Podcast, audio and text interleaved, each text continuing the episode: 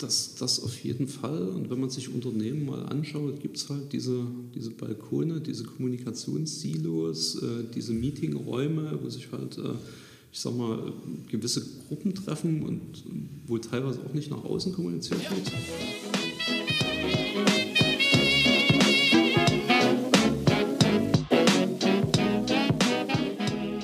Analog First, Digital Second der Podcast für IT-Unternehmer und Führungskräfte.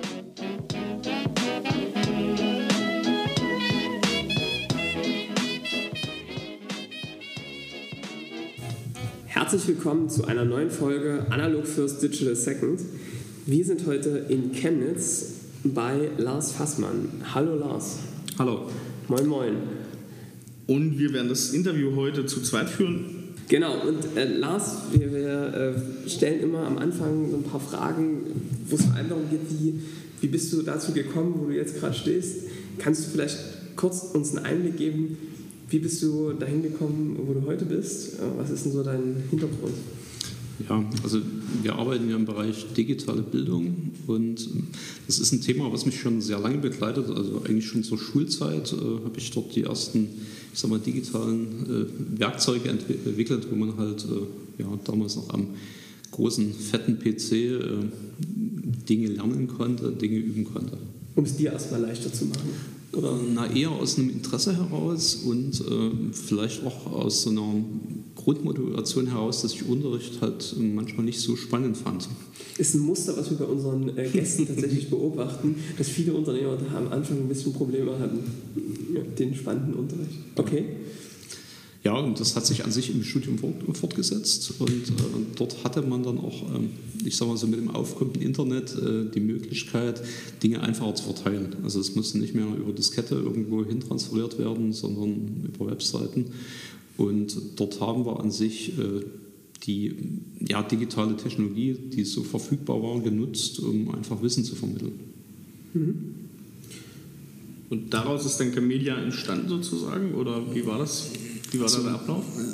Der Ablauf war an sich so, es gab eine Multimedia-Projektgruppe an der TU Chemnitz. Ähm, dort ging es darum, äh, so Marketing- und Wissensinhalte für ja, die Universität zu entwickeln, dass man einfach sagt, hey, hier kann ich toll studieren, was gibt es für Ausgehmöglichkeiten, äh, wie kann ich untergebracht werden. Das sind so diese Themen, die eigentlich äh, eine Universität interessieren. Das war 1997, äh, wurden so CDs rausgegeben. Und dort haben wir an sich so diese, diese Schnittmengen gehabt. Auf der einen Seite digitales Marketing, auf der anderen Seite digitale Bildung. Ähm, was eigentlich dieselben Grundtechnologien hat und auch, ich sag mal, dieselben psychologischen Prozesse. Also wenn ich irgendwas verkaufen will, äh, also ein guter Lehrer ist auch ein guter Verkäufer. Also der kann sozusagen den Bedarf darstellen, der kann darstellen, warum das Relevanz hat und auch dann eine gute Argumentation liefern, sich damit zu beschäftigen. Genau, und da sind wir im Bereich Multimedia. Also ich habe einmal, dass ich den Leuten so ein theoretisches Grundgerüst baue also ich verstehe, warum Dinge so sind, wie sie sind oder warum man Dinge tun sollte, erstmal auf einer theoretischen Ebene. Das heißt noch lange nicht, äh, dass die Leute sagen, hey, Theorie, jetzt verstanden, jetzt mache ich das. Mhm. Ich brauche halt auch eine emotionale Aktivierung, was dann halt über diese Multimedia-Komponenten gut geht. Und äh, ich brauche natürlich auch die Möglichkeit, das irgendwie mal auszuprobieren, mal zu machen und dort setzen wir halt Interaktion ein. Mhm. Kannst du ganz kurz erklären, um jetzt, du hast schon ganz tiefen Einblick gegeben, was ihr macht. Ähm, also was ist die Chemedia AG? Wie lange gibt es euch schon? Und vor allem, da hast du schon ein bisschen, wie ihr das macht. Welches Kundenproblem löst ihr damit mit eurem Ansatz? Ja, also die, die Chemedia ist an sich direkt fließend aus dieser Projektgruppe äh, entstanden.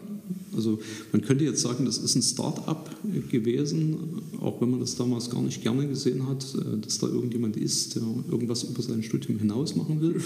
Hat sich zum Glück heute ein bisschen geändert. Und ja, also Leute oder Unternehmen, Organisationen kommen halt heute auf uns zu, äh, wenn die vor Veränderungsprozessen stehen. Dass wir die Veränderungsprozesse begleiten, dass wir das notwendige Wissen für den Veränderungsprozess aufbauen, dass wir aber auch dort die, ähm, ja, also das, das notwendige Mittun erzeugen. Okay. Also letztendlich geht es um Überzeugungsprozesse. Und wenn man sich äh, Marketing anschaut und Bildung anschaut, äh, das sind beides Überzeugungsprozesse. Und das heißt, was ist denn, kannst du vielleicht mal so ein Beispiel geben, was ist so ein typischer, ein typischer Kunde, mit welchem Thema kommt der? Also geht es da wirklich um große Change-Prozesse in Konzernen oder was sind so, so typische Kunden von euch? Also typische Kunden wären jetzt also zum Beispiel große Handelskonzerne, die auf der einen Seite zum Beispiel äh, Hygieneprozesse weltweit sicherstellen wollen. Also die wollen halt, dass äh, ein Fisch in Vietnam äh, genauso hygienisch verkauft wird, wie ein Fisch in Deutschland verkauft wird. Mhm. So, dort hat man natürlich, ähm, ich sag mal, regionale, internationale Unterschiede, dass man sagt, okay, ein Fisch in Vietnam ist halt frisch, wenn der noch lebend im Wasser schwimmt und ein Fisch in Deutschland ist halt frisch, wenn der auf Eis liegt.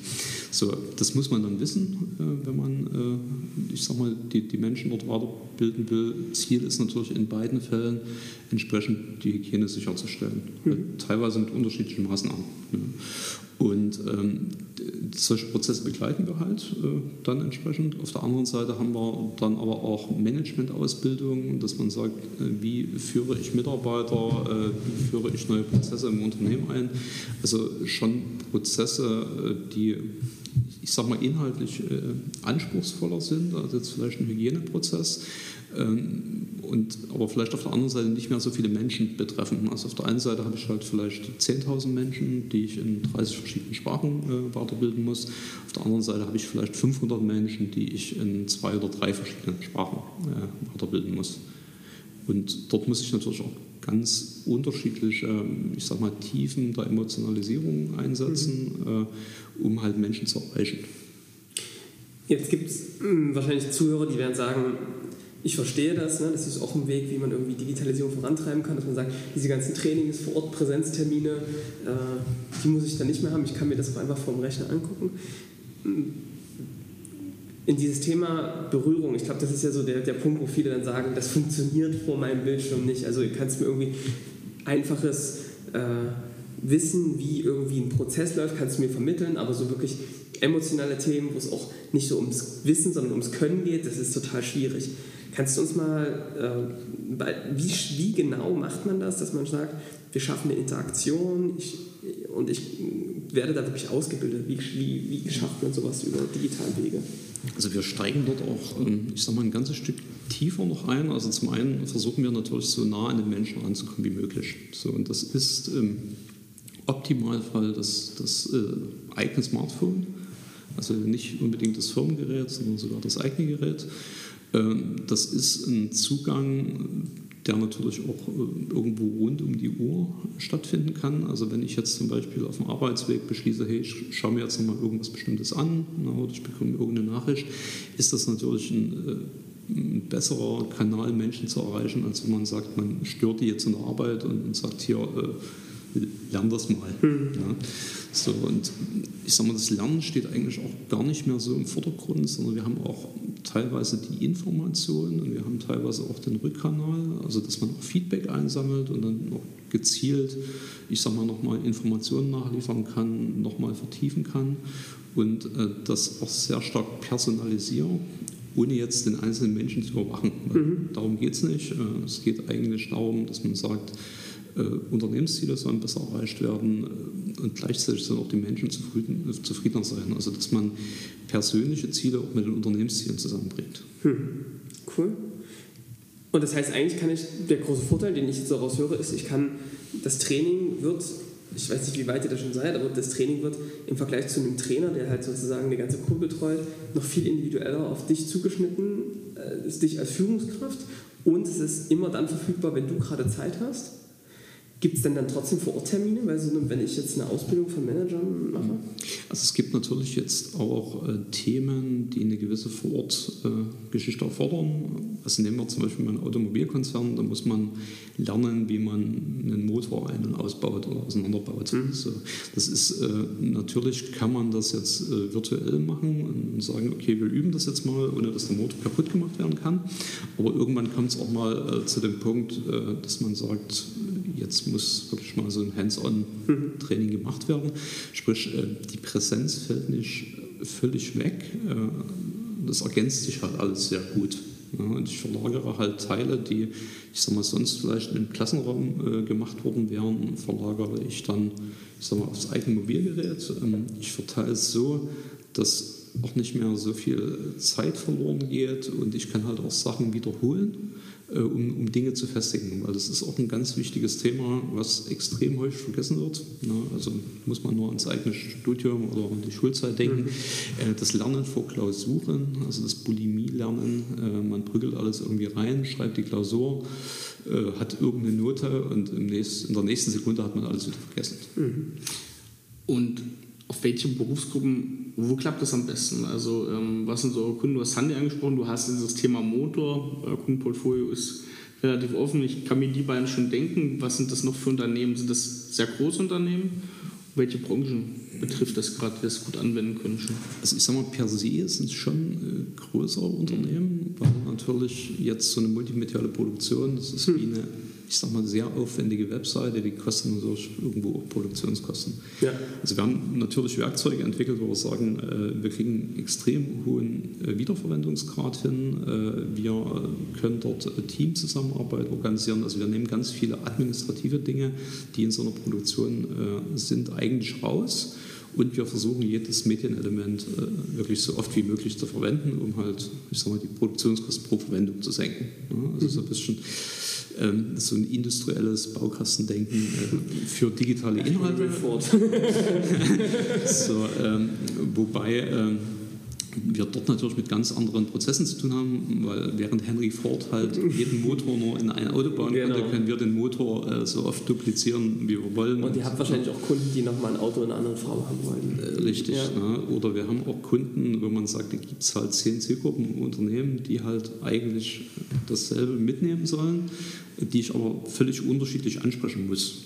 Ich will natürlich dann ein Video oder ein Foto oder wie auch immer, will ich jetzt nicht zehnmal produzieren, sondern ich überlege halt, äh, dass ich den Kontext leicht verändere und das halt vielfach an, an die Zielgruppe ausgebe, immer mit dem Ansatz maximale Relevanz erzeugen, maximale Aufnahme des Ganzen erzeugen. Und äh, ich sage mal, in dem, in dem Bereich sind wir halt jetzt unterwegs.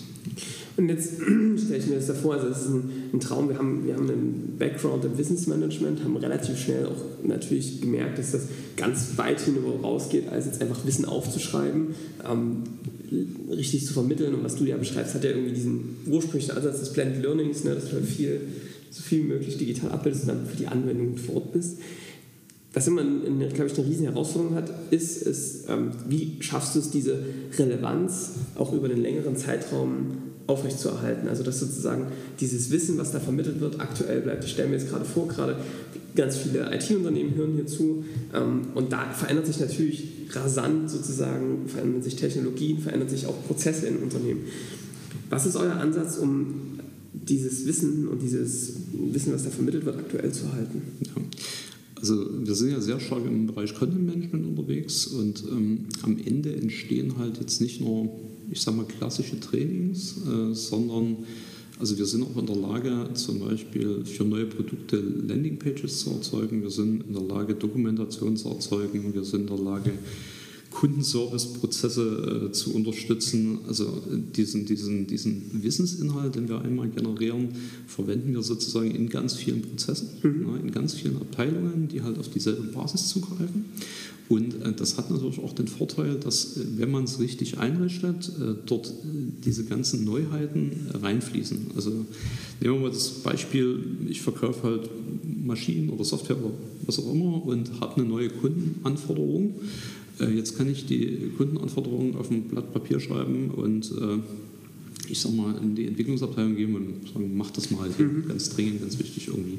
Ich kann natürlich auch hingehen und kann sagen, äh, ich mache es gleich digital ordentlich. Also ich beschreibe halt die Kundenanforderungen wie ein Produktfeature. Mhm. Dann habe ich, wenn das Ganze fertig ist, habe ich dann schon mal, na, das kann ich eins zu eins übernehmen. So, ich kann auch meinem Vertrieb sagen, hey, das ist gerade in Entwicklung, äh, verkauft das schon mal.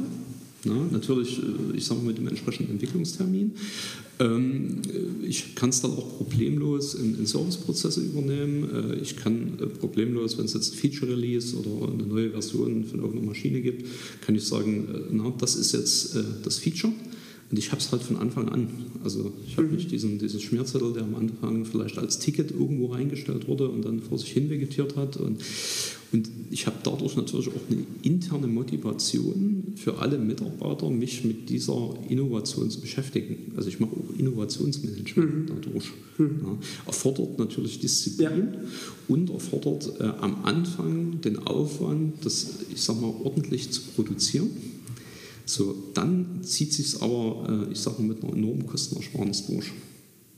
Also das heißt, zusammengefasst kannst du eigentlich sagen, sauberes Setup, was frühzeitig das auch berücksichtigt, dass sich Dinge mal ändern werden. Das heißt, ihr werdet irgendwie einen modularen Aufbau äh, mhm. verwenden und dann Dinge zentral richtig pflegen und dann, dass es dann gut verteilt wird.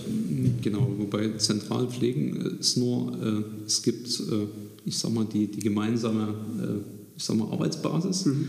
und äh, ich kann auch dezentral von überall arbeiten. Mhm. Und ähm, jetzt geht es halt darum, äh, ich sag mal, Menschen für diesen Prozess mitzunehmen. Ähm, und dort äh, gehen wir natürlich auch sehr stark in, in die Richtung, dass wir sagen, es, es, funktioniert halt, wie man, also wie die Tools, die man sonst auch nutzt. Also unsere Wissensverteilung funktioniert halt wie Facebook. Mhm. Und unsere Suche funktioniert wie Google und unsere äh, Kommunikation äh, funktioniert wie WhatsApp. Also der Mensch muss sich jetzt nicht umstellen und wir haben das halt in einer integrierten Lösung. Und ähm, dadurch ist halt die, der Akzeptanzgrad auch sehr hoch. Bist du IT-Unternehmer oder IT-Unternehmerin und du bist mit deinem Team im Individualprojektgeschäft und ihr entwickelt immer wieder Lösungen für eure Kunden, die immer wieder unterschiedlich aussehen. Aber ihr merkt, so richtig skaliert das irgendwie nicht und ihr wollt mehr ins Produktgeschäft zu skalierbaren Strukturen, exzellenten Prozessen und Produkten, die ihr immer wieder verwenden könnt. Und ihr fragt euch vielleicht auch, naja, wie vermarkte ich denn diese Produkte dann erfolgreich? Wenn das bei dir so ist, dann haben wir eine Einladung für dich und zwar zu unserem Online-Seminar vom IT-Projekt zum Produkt. In 40 Minuten zeigen wir dir, wie du ganz konkret vom Projekt zum Produktgeschäft kommst, ganz konkrete Beispiele, wie IT-Unternehmen das schon geschafft haben, aber auch welche Stolpersteine es dabei gibt und wie du diese überspringen kannst. Wenn dich das interessiert, dann trage dich ein unter www.sar-bs.de slash Skalierung. Dann sehen wir uns im Online-Seminar und jetzt wünsche ich dir viel Spaß und weiter geht's mit dem Interview. Cool. Das heißt, ihr macht wirklich, das ist wirklich Content für Mitarbeiter, wo ihr Collaboration auch in die Wissensvermittlung mit einbindet, direkt im Tool sozusagen? Genau, also die, die, die einfachste Form der Collaboration wäre ja, äh, dass ich überhaupt sehe, äh, na, hat sich überhaupt jemand angeschaut, ja. hat sich irgendjemand dafür interessiert. Mhm. Also die Basisstatistik, dass ich auch sagen kann, hey, äh, habe ich hier einen Erfolg mit meinem Wissenstransfer oder habe ich irgendwie die, die falschen Keywords verwendet. Und na, man merkt jetzt auch schon, es ist ein bisschen diese Denke drin, wie äh, in, in, Social Networks. Ja. Also ich versuche halt eine Reichweite zu erzielen. Ja. Das ist bei Bildung genauso. Also wenn ich die Leute nicht erreiche, kann der Content sonst wie gut sein, es wird halt nichts. Mhm. Also, wäre die erste Geschichte, dann habe ich äh, verschiedene Formen des Feedbacks. Also zum einen sehe ich, sind die Interaktionen im Content, sind die ausgelöst worden, äh, wie lange haben sich die Leute damit beschäftigt? Natürlich irgendwo anonymisiert, äh, na, dass ich nicht sagen kann, hier, der und der war faul oder fleißig. Darum geht es nicht. Also es geht darum, ähm, wie gut ist der Content, wie kann ich meinen Content, äh, ich sag mal, weiter optimieren. Und äh, dann habe ich natürlich direktes Feedback, also ich kann mich dazu äußern, äh, na, kann auch sagen, hey, ich habe eine Ergänzung, äh, na, bis hin, dass ich meinen Mitarbeitern natürlich auch die Möglichkeit geben kann, eigene Content zu erzeugen. Und da haben wir äh, sehr einfache Werkzeuge dafür, wo man auch jemanden ohne ein großes Training oder große Einweisungen halt zu jemandem machen kann, der dort, äh, ich sag mal, Inhalte produziert. Also es ist wirklich eine ganzheitliche Lösung. Wir wollen gleich auch nochmal mit dir darüber sprechen, wie ihr auf die Idee gekommen seid und wie sozusagen, woher sich, woher sich das ergeben hat, wie ihr das weiterentwickelt. Wir haben ganz viele IT-Unternehmer, IT-Unternehmen, die dem Podcast folgen und darauf bezogen fände ich deine Einschätzung interessant. Was glaubst du denn? Was könnte man denn, ihr seid selbst eine IT-Company, was könnte man denn in einem IT-Unternehmen an Weiterbildung ähm, digitalisieren? Also ich denke jetzt ans fachliche Onboarding, ich denke an sowas wie ähm, Programmierkenntnisse. Was, glaubst du, wo so Ansatzpunkte wären? Also wir, haben, wir haben natürlich äh, zwei Richtungen. Also zum einen, äh, was kann das IT-Unternehmen für seine eigenen Mitarbeiter tun? Das beginnt beim Onboarding. Äh, na, geht weiter bei einer kontinuierlichen Weiterbildung, äh, geht aber auch weiter äh, bei einer Kommunikation. Also ich sage nur, die, diese, diese Flur, der Flurfunk, mhm. na, der enthält ja eigentlich die interessantesten Informationen und wenn ich vom Flurfunk ausgeschlossen bin, äh, bekomme ich im Zweifelsfall gar nichts mehr mit in der Firma. Ja. Ähm, wenn, wenn es mir also gelingt, einen Teil dieses Flurfunks, äh, ich sage mal, digital vielen zugänglich zu machen, habe ich schon mal sehr viel gekonnt. Mhm. Ja. Wenn es mir dann gelingt, dass ich sage, ich kann auch die Informationen über meine eigenen Produkte, die ich vielleicht entwickle, ich sag mal, mal allen zukommen lassen und kann auch mal äh, meine Firmenstrategie kontinuierlich in kleinen Einheiten äh, kommunizieren. Äh, gepaart mit, ich sag mal so eher, ich sag mal, unangenehmen Dingen wie hier, wir müssen die Arbeitssicherheitsunterweisung mal machen oder die Datenschutzunterweisung. Oder wie macht man Reisekostenabrechnungen? Oder wie macht man Reisekostenabrechnungen? Ja. Und äh, dort habe ich natürlich auch die Möglichkeit, entweder ich mache jetzt einen einstündigen Kurs äh, zum Thema Reisekostenabrechnungen oder äh, ich ähm, habe halt einmal im Monat äh, in meiner allgemeinen Kommunikation mal so fünf Minuten, wo man sagt, hey, neuer Tipp zur Reisekostenabrechnung oder hm, das ist mal schiefgelaufen bei der Reisekostenabrechnung. Mhm. So, das kann ich natürlich in viel, viel kleineren Einheiten einstreuen und es ist dann auch viel leichter konsumierbar und ich kann es natürlich auch viel interessanter gestalten. Mhm. Ja, also Stichwort Relevanz. Also niemand wird so, eine, so einen einstündigen Reisekostenkurs äh, als Sexy relevant erachten. ja, ja. ja, wenn man aber äh, eine Info bekommt, hey, äh, so kannst du äh, bei der nächsten Abrechnung fünf Minuten sparen und äh, wir äh, verarbeiten jetzt die Belege digital und na, so kannst du es mit deinem Handy schnell einscannen, ähm, dann ist das viel, viel relevanter, weil es mir einfach Zeit spart. Und wenn es noch fünf Minuten dauert, kann ich mir das auch mal irgendwie nebenbei mit anschauen und muss nicht meinen Arbeitsprozess unterbrechen. Weil das ist immer die Problematik, äh, wieso Weiterbildung hinten runterfällt. Es ist halt äh, nicht äh, businesskritisch. Und mir wird immer irgendwas. Äh, genau. Na, also es ist, äh, es ist wichtig, aber nicht dringend. Genau. Mhm. Du hast die Form angesprochen, also ein bisschen wie verteile ich den Content gut. Ähm, welche Form hat denn in der Regel der Content, den ihr erzeugt? Klar, wir können jetzt und kennen Wiki-Systeme, ähm, Videos, vielleicht Podcasts, also Audio, Audiodateien, White Paper, was strebt ihr da an? Wie verteilt ihr das auf welchen Content? Also wir haben äh, einmal ein Konzept von, von Wissensbausteinen, na, ne, wo jetzt ganz verschiedene Dinge drin sein können. Da kann jetzt im Minimalfall ist halt ein PDF drin. Mhm.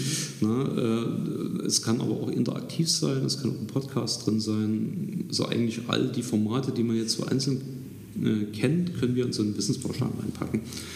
Und äh, dann schauen wir uns die Zielgruppen an und sagen, welche Zielgruppe bekommt welche Wissensbausteine. Ne? Oder haben wir vielleicht einen Wissensbaustein, der auch mal einzeln verteilt werden kann. Das wäre so eine 5-Minuten-Einheit, die dann rausgeht. Und äh, das geht dann über Verteilsysteme. Also wir haben äh, zum einen jetzt dieses äh, Facebook-like-System, mhm. wo wir sagen, da können halt Mitarbeiter Zugriff bekommen, da können Kunden Zugriff bekommen, da können sogar Interessenten, die man vielleicht auf der Messe äh, hat, äh, Zugriff bekommen, natürlich nur auf die mhm. jeweiligen Sicherheitsbereiche. Äh, und dort erreiche ich halt ganz genau definierte Zielgruppen. Ich kann den Content aber auch, ich sag mal so, als App rausspielen. Mhm. Ich kann den auch auf eine Webseite stellen. Äh, ich kann den auch in ein SharePoint-System reinstellen. Ich kann den auch auf CD oder Diskette verteilen. also, so, und, äh, wir, wir, haben, wir haben auch Kunden, die äh, das System, also das Content Management ausschließlich dafür einsetzen, am Ende äh, hundertseitige ähm, Weiterbildungsmaterialien zu generieren mit der Option natürlich irgendwann in den nächsten Jahrzehnten mhm. auch mal was Digitales zu machen. Ja, es ist ein, manchmal ein steiniger Weg.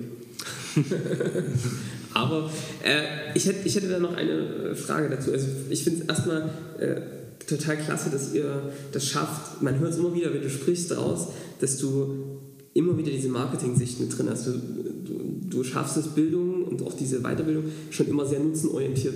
Ne? Also du kannst da fünf Minuten sparen. Ja? Das finde ich immer fehlt ganz vielen, wenn man sagt, hier, das musst du dir angucken, das ist der Prozess, das steht bei uns so drin. Aber dass, dass der wirklich einen Nutzen hat für den jeweiligen, finde ich immer ganz wichtig, auch in der Kommunikation, das finde ich großartig. Es gibt ganz viele Unternehmer, gerade wenn das Unternehmen so wächst, ja, und das sind viele, die jetzt gerade da wirklich auch in, in gute Bereiche kommen, dass der einfach so durch Büro rufen als, als Chef funktioniert halt nicht mehr. Ne? Du kannst nicht mehr, also hier kommt mal zusammen. Wie schaffe ich das denn als ein Unternehmer, der vielleicht auch verteilt ist, äh, ne, wo es Mitarbeiter sitzen an verschiedenen Standorten? Hast du so ein paar Tipps, wie du so eine, du hast gerade schon ein bisschen was dazu gesagt, wie du so eine zentrale Kommunikation zu vielleicht, was sind neue Kundenprojekte, was gibt es Neues aus der Geschäftsführung, was, wie, wie vermittle ich meine Strategiearbeit? Hast du da vielleicht so zwei, drei coole Tipps, die du einem Unternehmer mitgeben kannst, die er vielleicht morgen schon einsetzen kann, um einfach mal was Neues zu probieren und nicht die E-Mail at all zu schreiben. Also äh, nachdem er sozusagen die Lizenz von uns erworben Genau, natürlich, selbstverständlich. genau.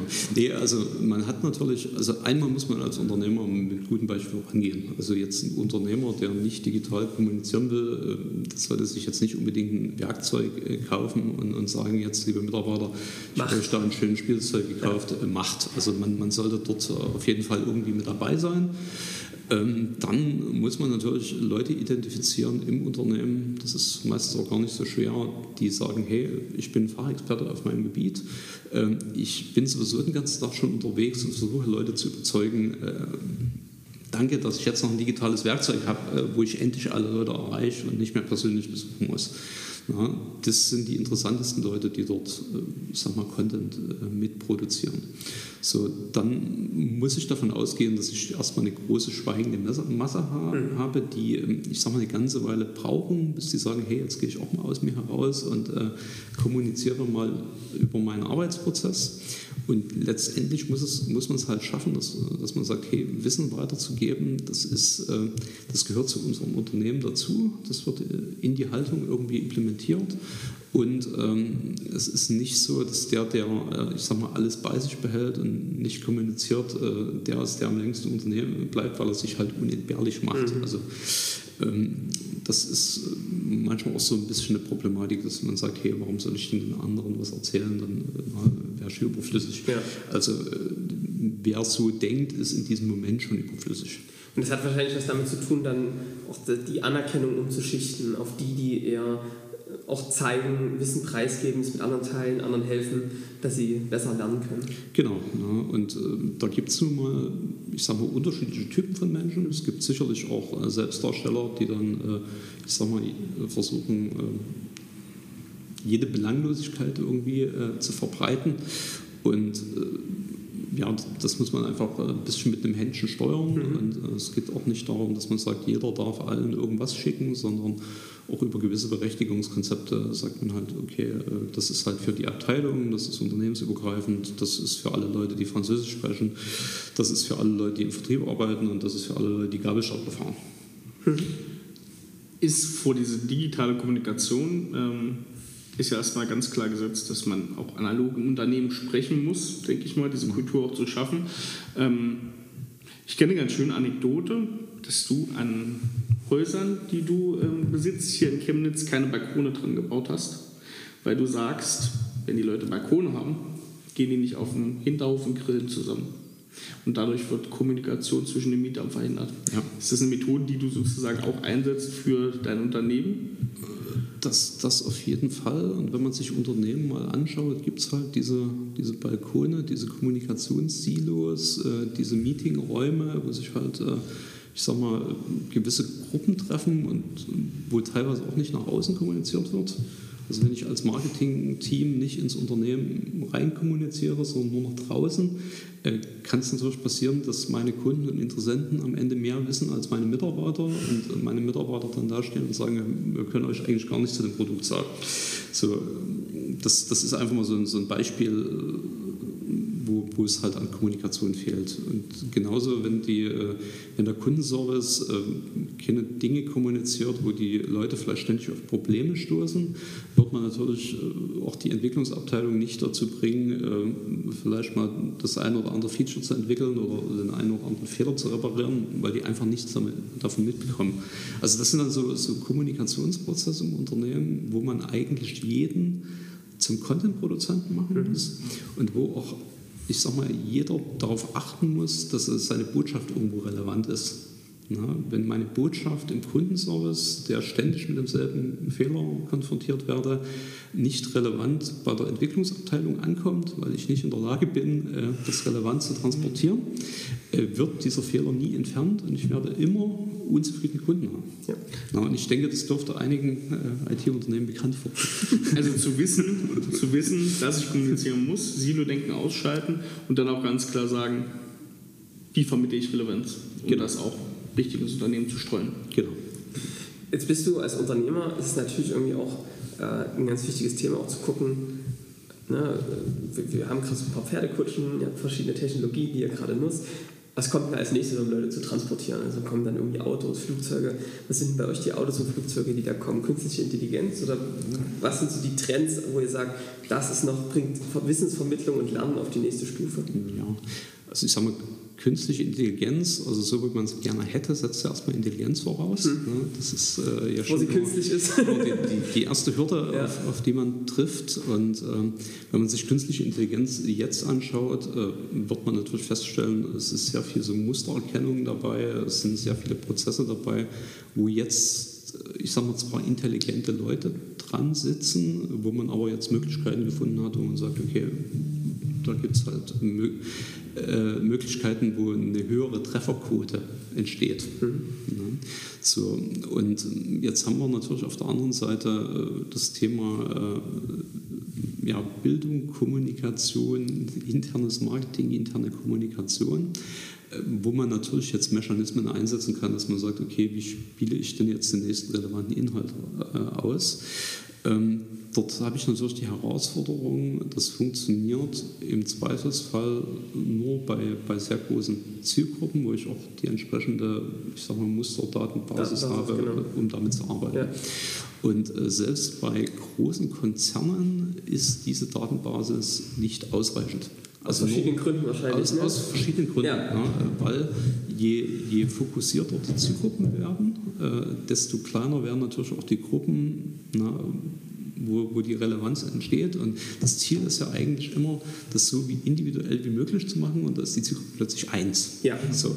Und äh, jetzt kann ich teilweise auch nicht vom einen Menschen auf den anderen äh, schließen. Äh, sprich, es wird zwar viel darüber geredet und das Thema adaptives Lernen und so, das gibt es schon seit Jahrzehnten und ich habe bis jetzt noch keine Lösung gesehen, wie das wirklich funktioniert. Und äh, bei den Lösungen, die es gibt, die in diesem Bereich gehen sollen, sind die Menschen, die damit arbeiten, nicht bereit, äh, ich sag mal, die notwendige Datenbasis zu schaffen. Also ist so ein bisschen äh, eine Sackgasse, in, in der man sich da schon seit wie gesagt, Jahrzehnten irgendwie mhm. gefühlt befindet. Ne? Habt ihr andere Technologien, wie vielleicht also, VR, also, mit, an die ihr denkt? Oder was, was sehr interessant wird, äh, sind sicherlich so AR-Technologien, mhm. also nicht mal so die VR-Technologien, also AR, wo man halt dann wirklich, äh, ich sag mal, interaktiv äh, ja, eine Reparaturanleitung bekommt, eine Serviceanleitung Dort muss man natürlich ganz genau schauen, wie aufwendig ist es denn, äh, ich sage mal, diese, diese Objektmustererkennung zu machen, das Ganze drumherum. Und brauche ich eigentlich, wenn ich das alles gemacht habe, äh, brauche ich da eigentlich noch den Menschen, der die Brille trägt, oder kann ich dann auch einen kleinen Roboter programmieren, der es mhm. ausführt? Na, also auch dort, äh, denke ich, geht die Entwicklung eher, eher dorthin, dass man sagt, ich brauche jetzt keinen, den ich unbedingt jetzt so weit trainiere, dass, dass ich jetzt sage, äh, welcher Handgriff ist jetzt wo zu machen, ähm, sondern es geht eigentlich schon so in, in diesem Bereich äh, Zusammenhänge verstehen, ähm, ich sage mal eigenständig auch Schlussfolgerungen mhm. ziehen, mhm. also das, was den Menschen eigentlich ausmacht. Ja. Na, und dort äh, kann ich natürlich verschiedene Technologien äh, einsetzen, um das äh, spannender zu machen. Muss natürlich auf der anderen Seite auch immer sehen, sind die notwendigen Endgeräte da. Also man sollte sich da immer der Realität stellen und, und sagen, hey, die meisten Leute sitzen halt ich sag mal, im Büro an, an irgendeinem Rechner und, und sagen, ich sitze den ganzen Tag am Rechner, ich will jetzt nicht noch mein privates Telefon äh, dazu benutzen, während jemand in der Produktion äh, vielleicht dort gar keine Möglichkeit hat oder dort eher so ein Terminal hat oder an einer Maschine steht und äh, teilweise jetzt gerade so im Azubi-Bereich auch das äh, eigene Handy äh, dort verpönt ist. Also das darf einfach nicht verwendet werden. Mhm. Da muss man sich natürlich auch wieder äh, Gedanken machen, wie erreiche ich denn die Leute über welchen Weg. Ja. Da ist, glaube ich, ein ganz interessanter Punkt, den du da ansprichst. Es geht ja auch im unser Bildungssystem hat ja durchaus Schwächen. Da wirst du dich als Produzent von, von digitalen Bildungsleistungen natürlich auch viel mit beschäftigen. Ähm, Thema Endgeräte ist, glaube ich, genauso eins. Also wenn man sich die digitale Ausstattung von Schulen anguckt und was da möglich ist, da sind schon Grenzen aufgezeigt.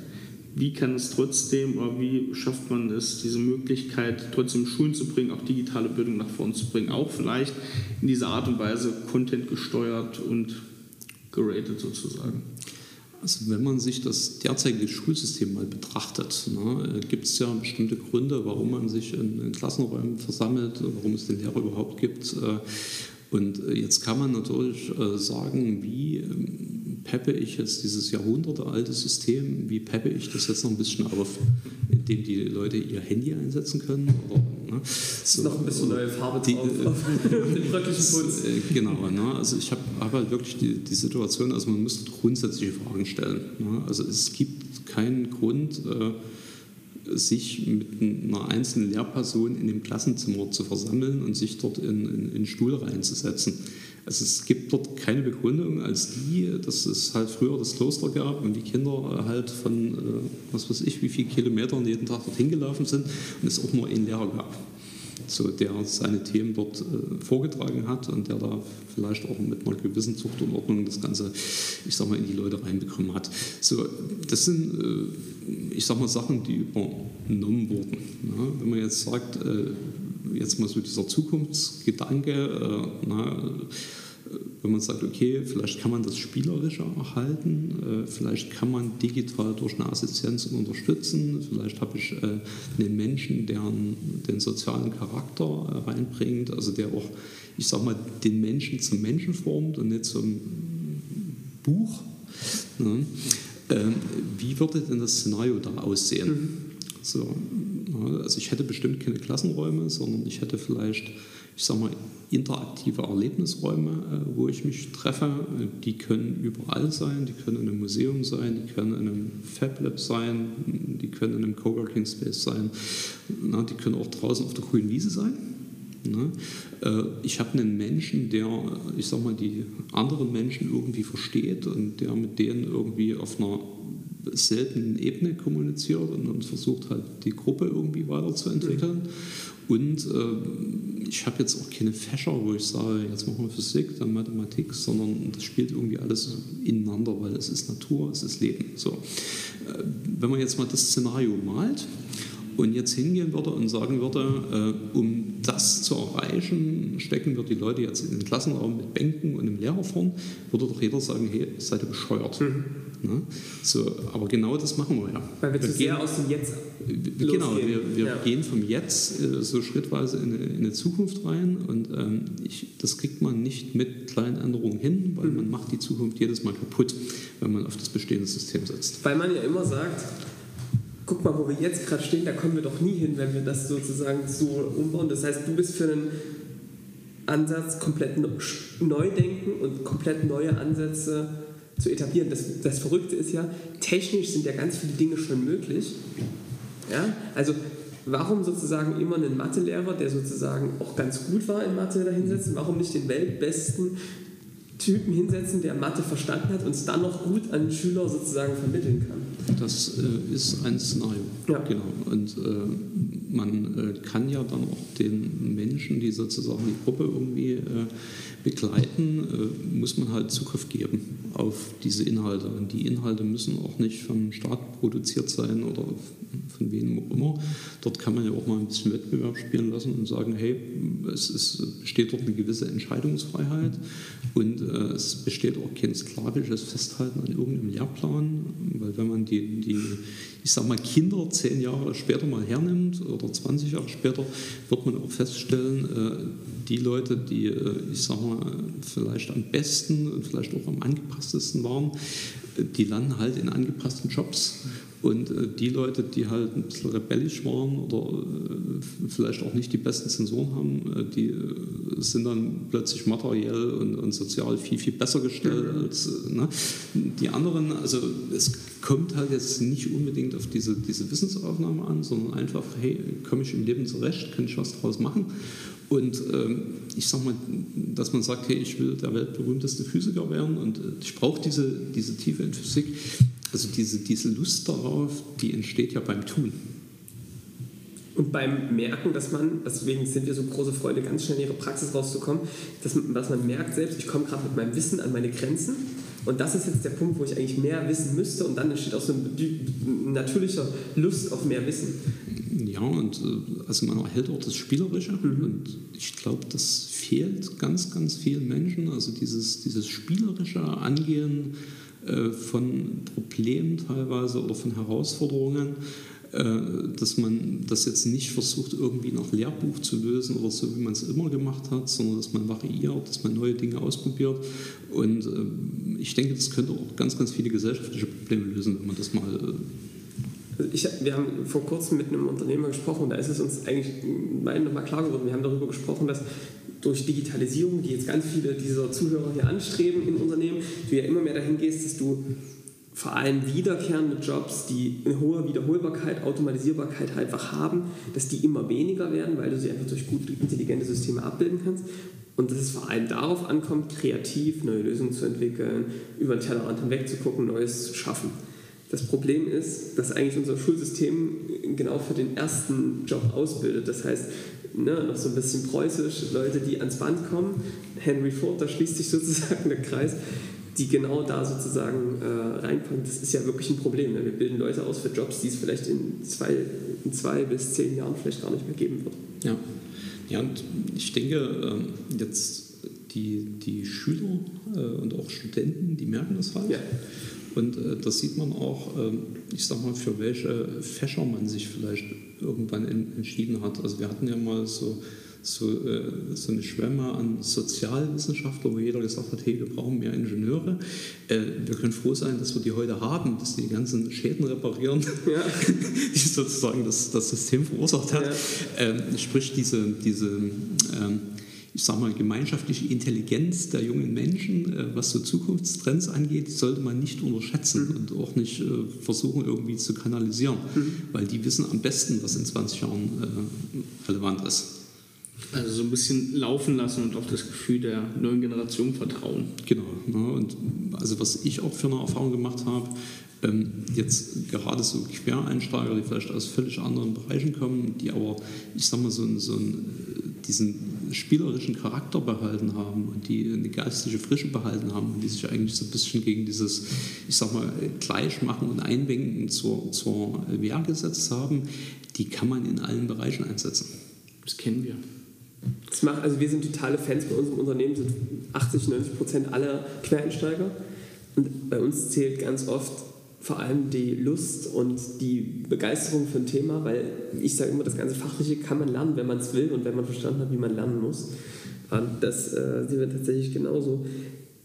Vielleicht äh, kommen wir nochmal auf dein Unternehmen zurück. Wir haben eine Zuschauerfrage bekommen. Man kann sozusagen immer im Voraus schicken wir, wenn du im Newsletter angemeldet bist, äh, rum, wer als nächstes mit dabei ist. Und da kam eine Frage.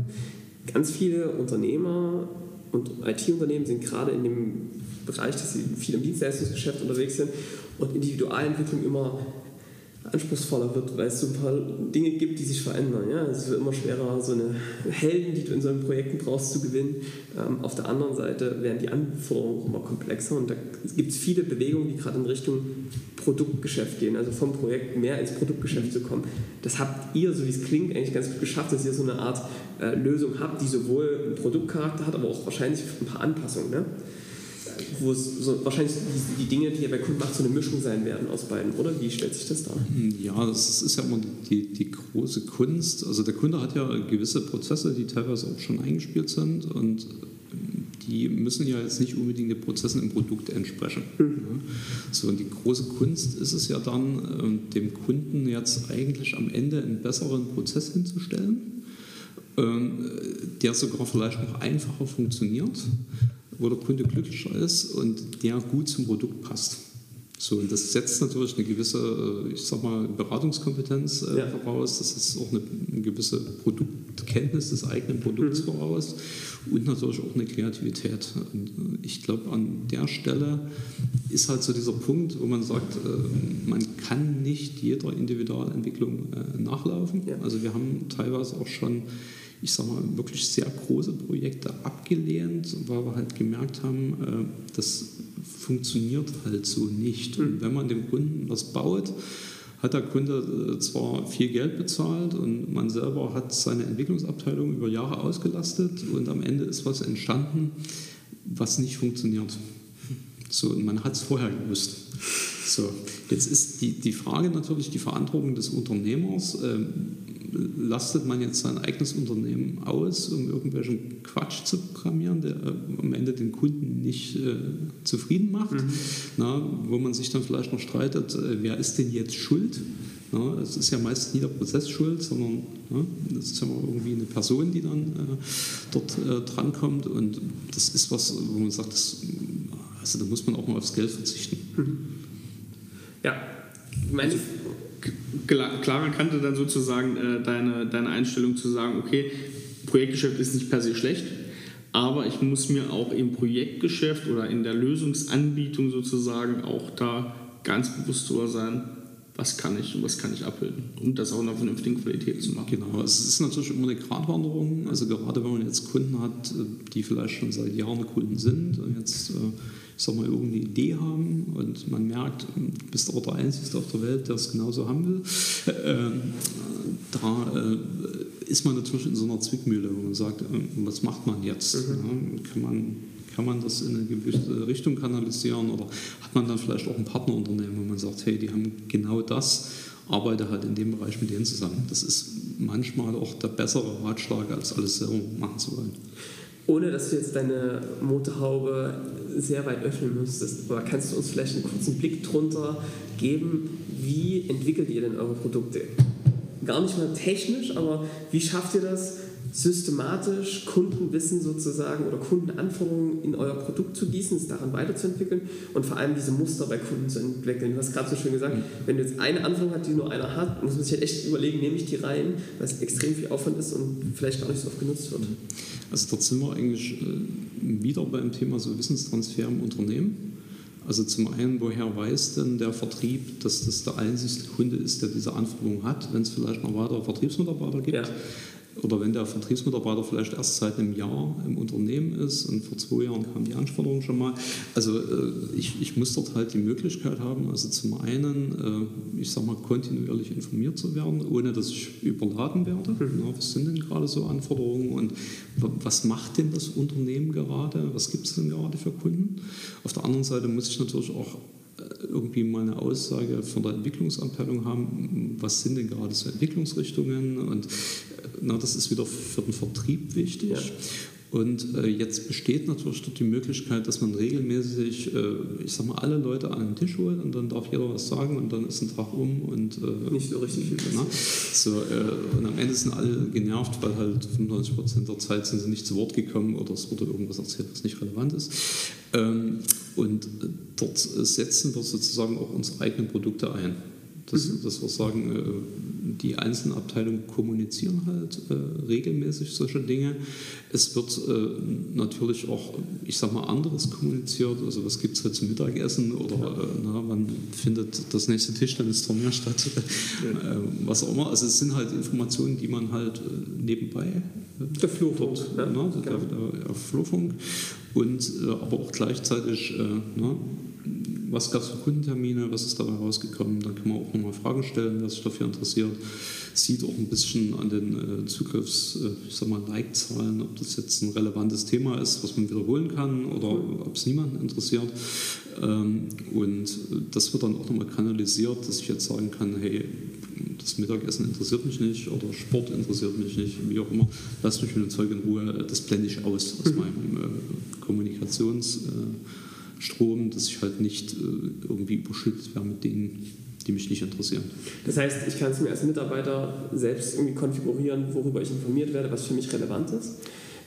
Stellt man sich so vor, dass also vor allem dieses Kundenwissen aus dem Vertrieb kommt und es dann wie mit dem so ein gemeinsames Backlog gibt, wo auch Ideen reingeschrieben werden, Bedarfe reingeschrieben werden, aus dem dann die Entwicklung sich diese Dinge zieht oder wie läuft das ab? Ja, es ist ja immer äh, die Frage der Sinnhaftigkeit des Backlogs. Ne? Also manchmal ist es ja auch so eine Halde, wo dann alles reinfliegt und äh, so.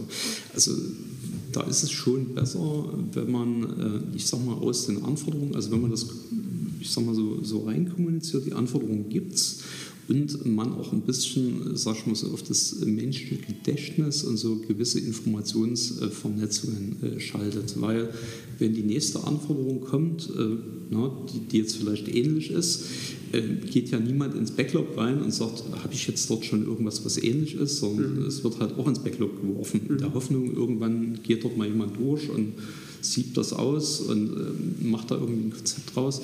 Aber jetzt mal realistisch gesehen, wann passiert das? Mhm. Ja, so, entweder hat man es als Prozess etabliert und jemand kümmert sich kontinuierlich drum, oder äh, man, man setzt halt drauf, äh, dass man sagt, die Mitarbeiter da sind, die haben halt schon mal davon gehört, hey, da war doch was und jetzt kommt das wieder in einer anderen Form und dann muss es halt im Gehirn schalten, dass man sagt, äh, na, äh, jetzt äh, wird es vielleicht mal an der Zeit äh, beim Vertrieb, dass mal noch drei Kunden angesprochen werden, ist das relevant ja. für euch?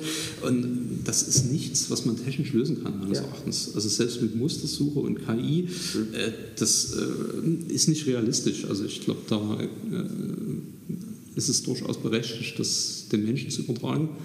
Die müssen natürlich alle davon Wind bekommen. Ja. Also so ein bisschen die, ne, die Nase immer zum Wind richten, was ist relevant und dann das zu evaluieren ähm, mit dem Kunden. Genau. Trends genau. einfach auszusuchen und die dann das zu hinterfragen. Genau, und das geht halt auch Hand in Hand äh, mit dem, was äh, etabliere ich für eine Haltung in meinem Unternehmen. Äh, na, es sieht sich halt jeder in der Lage, sich für Dinge zu interessieren, dort auch mal Querverbindungen zu seiner Arbeit zu ziehen. Äh, ist jeder neugierig? Ist jeder auch, sag ich mal, so spielerisch, dass man sagt, man äh, tritt aus den täglichen äh, ich sag mal, Arbeitsprozessen auch mal raus? Mhm. Ne? Und bin ich halt in der Lage, als Unternehmen auch diese Freiräume zu schaffen. Ne? Die gehen natürlich immer, ich sag mal, zu Kosten der kurzfristigen Rentabilität. Das, dessen muss man sich auch bewusst sein. Jetzt wäre, wir, wir machen immer in unserem Podcast gibt es immer zwei äh, Seiten. Die erste ist vor allem das Fachliche, ne, dass wir das Thema sprechen. Wir gucken uns aber auch immer an den Unternehmer. Äh, was steckt dahinter? Wie organisierst du dich? Wie hast du das Unternehmen so aufgebaut? Da wäre jetzt mal genau meine Frage. Du als Lars, wie hast du das geschafft, so eine Haltung oder, oder wie glaubst du, so eine, wie entsteht so eine Haltung im Unternehmen? Wie, wie pflegst du sowas? Wie entwickelst du sowas weiter? Ja, also also ich bin jetzt hier nicht der perfekte Unternehmer. Also wenn, wenn ich mir jetzt fragen würde, was läuft denn alles schief, könnte ich bestimmt viel, viel mehr aufzählen, als, als über, die, die, über, die, Haltung zu sprechen. Aber ich denke, äh, es, es, muss irgendwo eine Vertrauensbasis da sein. Äh, es muss äh, die Möglichkeit gegeben werden, irgendwo auch selbstständig zu arbeiten damit kommt halt der ein oder andere, ich sage mal, mehr oder weniger gut zurecht. Äh, dann auf der anderen Seite muss aber auch mal durchgezogen werden, wenn es jetzt äh, heißt, das muss morgen fertig sein oder na, also die Freiheit wird auch teilweise ganz schnell mal entzogen. Wer es aber dann als Freiheitsentzug sieht, ähm, der hat halt auch ein Problem. Also dieses Gemeinsame muss halt irgendwo äh, gepflegt werden. Und äh, es muss natürlich irgendwo eine Verantwortungsübernahme da sein. Also wenn, ich sag mal, die Aufgabe halt da liegt und jeder geht dran vorbei und, dann fängt die an zu brennen und jeder geht immer noch dran vorbei, ähm, das passiert natürlich auch, aber ich sage mal erstmal so ein Grundbewusstsein zu haben, ja, ich bin Teil eines Unternehmens und wir haben hier irgendwo äh, äh, dem, dem Kunden irgendwas zu bieten, wo er am Ende auch eine Rechnung bezahlt. Äh, ich denke, das ist erstmal so eine ganz wichtige Grundvoraussetzung. Ja. Ja. Okay. Jetzt ist auch noch wichtig, das hast du vorhin auch schon angesprochen, was uns auch immer interessiert, äh, du als Unternehmer, wie du es schaffst, die ganzen Informationen, die auf dich einprasseln, also sowohl Relevanz zu unterscheiden, als auch zu sagen, okay, welche Tools hast du, welche Routinen hast du für dich entwickelt, um diesen ganzen Sachen Herr zu werden, die Informationen, die auf dich zukommen, die Aufgaben, auch vielleicht das Operative einzubinden.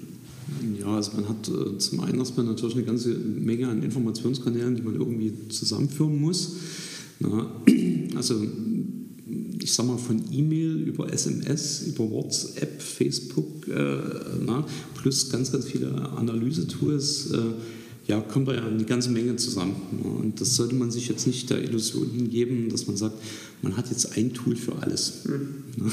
So, ich denke, was man effizient machen muss, dass man äh, Dinge auch verteilen kann, dass man äh, Sachen abgeben kann äh, und dass man das halt auch irgendwo, ich sag mal, effizient hinbekommt.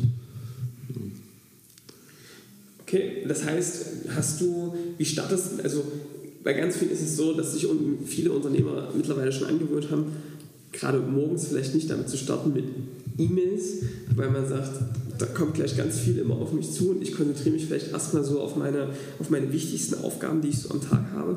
Hast du so für dich ein paar Arbeitsweisen etabliert, wo du sagst, die helfen mir einfach produktiver zu werden? Mm, nein. Okay. Also dort, dort bin ich, äh, ich glaube, der schlechteste Ratgeber für ja. ein Patentrezept. Also ich bin da sehr lustgesteuert. Ja, dann, äh, also wenn, wenn du auf, auf Tipps gespannt bist, es gibt ein paar Unternehmer, die da wirklich ein paar coole Tools äh, mit an die Hand gegeben haben. Ähm, vielleicht eine andere, äh, ein anderes Thema, die du als Unternehmer, ist natürlich auch ganz wichtig, irgendwie zu schauen, was kommt denn in der Zukunft, wie entwickeln wir das ganze Unternehmen weiter und da auch mal immer mal einen Schritt zurückzutreten und zu gucken, wie kann ich am Unternehmen arbeiten. Wenn ich tief im Wald drin stehe, fällt es mir schwer, die Bäume zu, zu erfassen. Wie machst du das für dich? Fährst du dafür in Urlaub unter der Dusche oder wie schaffst du es so, Zeit für dich zu gewinnen, am Unternehmen zu arbeiten? Also die, die Duschversion ist schon eine sehr, sehr interessante. Also mhm. Unter der Dusche kommen die besten Ideen.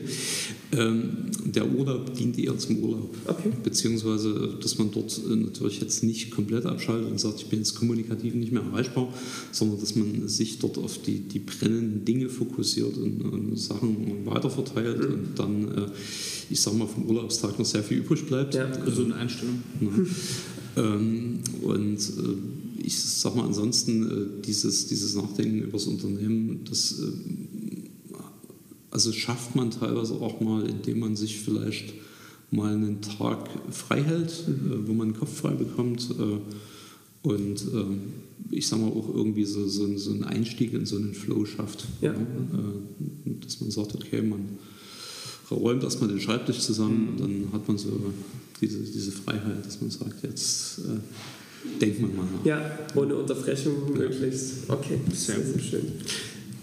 Das ist ein, ein, guter, ein guter Punkt und der führt ganz gut zu unserer letzten Frage. Die ist nämlich immer, wir haben so eine Bücherliste zusammengestellt, wo wirklich alle unsere Unternehmer, die im Podcast waren, ihre Top 3 Literaturempfehlungen gegeben haben zu Unternehmertum, zu technischen Fragen. Hast du da Bücher, die du unbedingt weitergeben möchtest, die dich besser arbeiten lassen? Ja, also ich komme manchmal so in die, in die Versuchung, irgendwelche Bücher zu bestellen. Ich komme auch nie zum Lesen. Also das kenne ich. Insofern wäre das jetzt blöd, irgendwelche Bücher zu empfehlen. Hast du also die, die, die letzten Bücher, die ich mir bestellt habe, da geht es um Menschenwürde. Aha. Ja, also aufgrund der, äh, ich sag mal, aktuellen äh, Situationen. Ne? Und äh, da geht es um, ich sag mal, die Macht der Sprache. Also ne, wenn ich es schaffe, irgendwelche Worte zu verdrehen, dann kommen manchmal ganz böse Dinge raus. Mhm. Und ich sag mal, dessen muss man sich halt auch bewusst sein, also auch in unserer Rolle, wenn wir sagen, wir nutzen, wir haben, ich sag mal, ein mächtiges Werkzeug, um viele Menschen in eine bestimmte Richtung zu beeinflussen. Und äh, ich sag mal, muss man sich auch seiner Verantwortung irgendwo bewusst sein. Ja. Und auch bewusst kommunizieren, dass da äh, sich nicht was einschlägt, was man vielleicht gar nicht berücksichtigt hat. Äh, einmal das äh, und zum anderen natürlich auch dem einen oder anderen, äh, ich sag mal, einen Hinweis geben, wie er verantwortungsvoll mhm. mit seinem Werkzeug umgeht. Ja. Mhm. Dann bedanken wir uns bei dir, Lars, für das Interview, was wir heute zweit geführt haben. Vielen Dank fürs Zuhören an euch und wir wünschen euch jetzt noch einen sehr erfolgreichen Tag. Tschüss. Hallo, ich bin's nochmal kurz, Erik. Bitte hilf uns dabei, wenn du das Wissen aus diesem Podcast interessant fandest, äh, mit anderen Leuten zu teilen und diesen Podcast noch größer zu machen. Teil diesen Podcast gerne in den sozialen Netzwerken, bei Sync, bei Facebook, bei LinkedIn. Abonnier diesen Kanal und lass uns doch bitte bei iTunes 5 Sterne als Bewertung da. Schreib oder twitter auch gerne unter dem Hashtag A1D2 und mach diesen Podcast bekannter. Ich wünsche dir jetzt noch einen wunderschönen und erfolgreichen Tag. Bis zum nächsten Mal.